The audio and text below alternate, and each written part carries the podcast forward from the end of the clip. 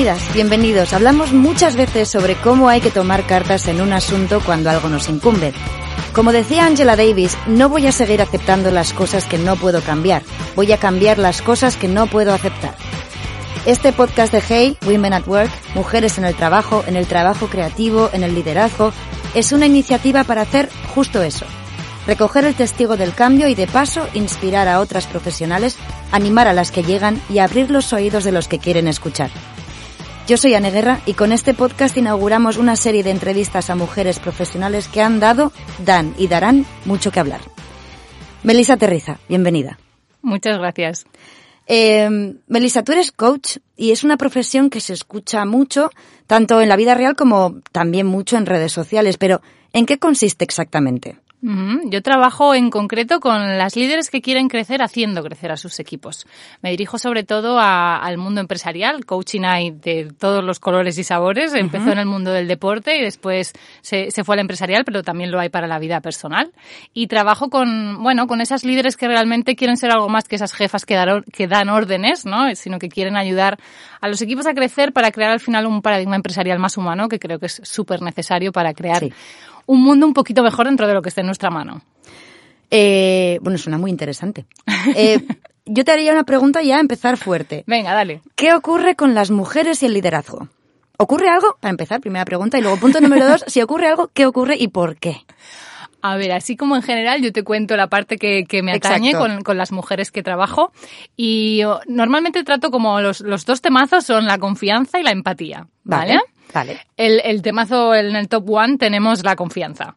Vale. Vale, y de hecho hace poco leí que, bueno, que las mujeres eh, tardábamos eh, más en adquirir el mismo nivel de confianza que los hombres, ¿no? Como que nos encontrábamos a la par hasta a los 40 años. Ay, me dejas de piedra. Pero hasta los 40 años las mujeres teníamos mucho menos confianza que eh, los hombres. Pues sí. Todo eh, por el rol que se supone que tiene la mujer en esta sociedad de ahora, que tenemos que ser perfectas y divinas en todo y llegar y que no se nos vea sudar por el camino para conseguirlo. Entonces, claro, estas expectativas tan contradictorias hacen que no te sientas que encajas en el molde que supuestamente deberías encajar y eso crea una falta de confianza muy fuerte.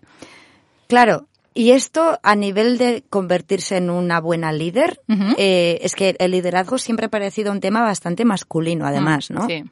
Sí, sí. Bueno, al final también, también trabajo con hombres, ¿eh? que también tienen esta parte de la confianza. Mm. O sea, no es, no es exclusivo, sí que es cierto que es más general. Porque, bueno, pues por esto que te estaba comentando antes, ¿no? Pero al final, eh, el liderazgo no es tanto, quizá porque el mundo empresarial también ha estado mucho marcado por la energía masculina, de acción, de hacer, de conseguir, de logros, de objetivos y demás. Por suerte, eh, la, generación, la mía, que no sé si será la tuya también, pero bueno, la generación millennial, que es un poco la generación bisagra con la que me gusta trabajar, ya rompe un poco estos patrones y le, y le pone también el foco a las soft skills, a toda la parte de empatía, de comunicación, o sea, que no es solo conseguir objetivos, es cómo llegamos a conseguirlos. Es decir, tú puedes llegar a conseguir algo y morir por el camino. Entonces, como que no tiene mucha gracia, ¿no? Y, creo que las generaciones más jóvenes y, el, rol del, liderazgo femenino es precisamente meterle foco a esa parte que tan olvidada ha estado de, la parte de resultados, de objetivos, de acciones, de hacer. De esa imagen un poco del líder de los 80 de, tiburón, ¿no? De, American Psycho un poco. Total. Es un poco, yo siempre hago la diferenciación de que tú puedes liderar desde, desde el miedo, desde el haces esto porque yo te lo digo y es así, o desde la confianza, desde el hey, vamos a aprender todos juntos y vamos para adelante, ¿no? Entonces, creo que es un poco esta ruptura que siempre hemos estado un poco eh, eh, regidos a este liderazgo a través del miedo, porque es muy efectivo, lo que pasa es que es muy cortoplacista. Es decir, si yo a ti te digo que hagas esto, pues si no te voy a echar, vamos, vas a mover el culo para hacerlo sí o sí. Pero claro, ¿con qué motivación lo vas a hacer? Eh, ¿Qué compromiso vas a tener conmigo? Mm, en cuanto puedas te vas a ir a buscar otra cosa, porque es que si yo te estoy tratando así, claro. En realidad no, no tiene mucho sentido el, el conseguir cosas de esta forma, pero bueno, era esa energía más masculina la que ha estado imperando un poco en el sistema hasta, bueno, por suerte cada vez mm, somos más las que estamos al frente, ¿no? Mm. Para traer un poco esta nueva energía y también hay muchos hombres que tienen esa parte de energía femenina, ¿eh? Que la meten. Aparte de la confianza y la empatía, eh, ¿qué otros retos le ves al liderazgo femenino ahora mismo? Pues si te digo la verdad es que la mayoría parten de ahí. O sea, la mayoría de hecho parten de la confianza y de ahí es que se desencadenan un montón de cosas. Pero es que se, verbaliza de muchas formas, desde el necesito controlarlo todo, necesito mm. que esté todo perfecto, eh, cosas así, pero es que si, cuando rascas en sesiones, al final la mayoría de las cosas que hay de fondo es que es esto.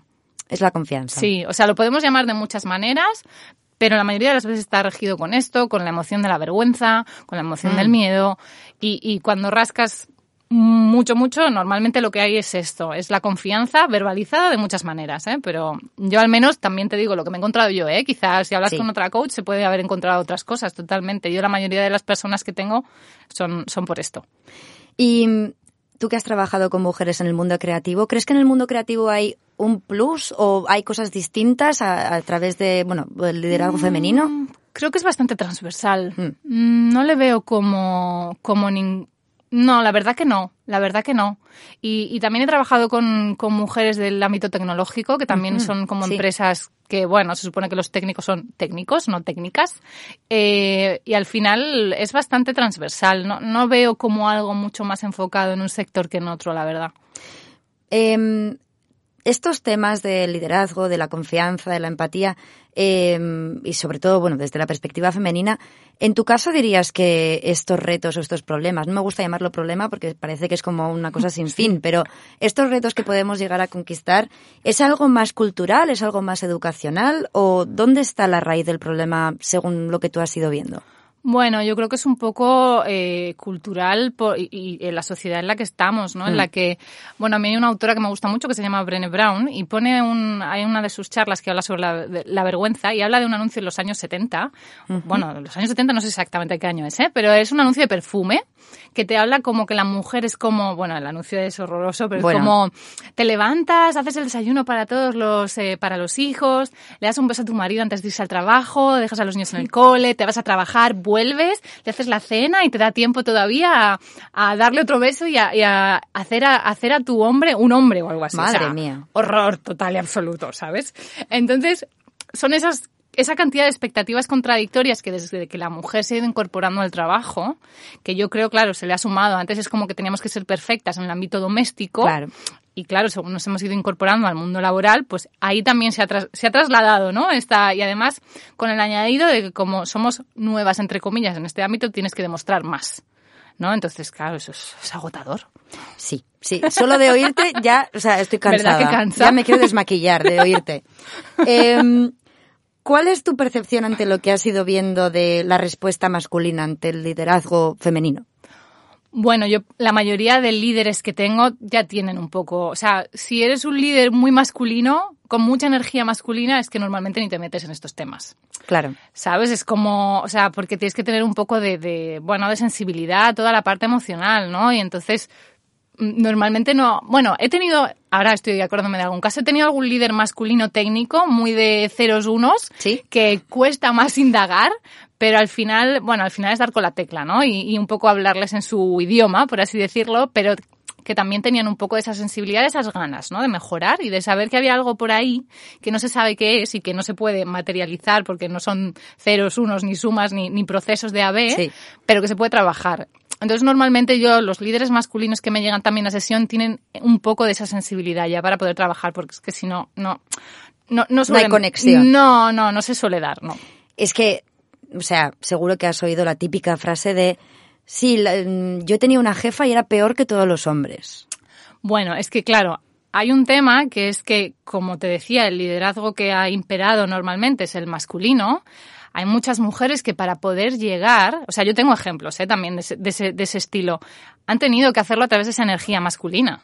Mm. Y hay muchas mujeres que efectivamente, o sea, que seas mujer o hombre no quiere decir que tengas esa energía. Yo hablo más de energía, ¿eh? Porque, bueno, me pongo un poco en plan hierbas, ¿eh? Pero todos tenemos energía masculina y femenina, ¿vale? Y la puedes tener más desarrollada una que la otra. Entonces, por lo general, pues las mujeres tenemos más desarrollada la energía femenina. Pero hay mujeres que tienen mucha energía masculina. Y bueno, pues es esa, de, nuevo, de acción, de hacer, de objetivos, y hay muchas mujeres que han llegado a puestos pues, de CEOs y demás que tienen esta energía también. Em, estos atributos que se le otorgan un poco desde fuera o quizá como clichés incluso ¿eh? al liderazgo femenino, em, siempre parece como que es bueno, pues que es más orientada hacia las personas, más emocional, más eh, horizontal, más cooperador. Em, a veces da la sensación de que solo existiese un tipo de mujer, un tipo de personalidad que se que es ese tipo de liderazgo, ¿no? Y en realidad mujeres somos, o sea, muy diversas. Sí, claro.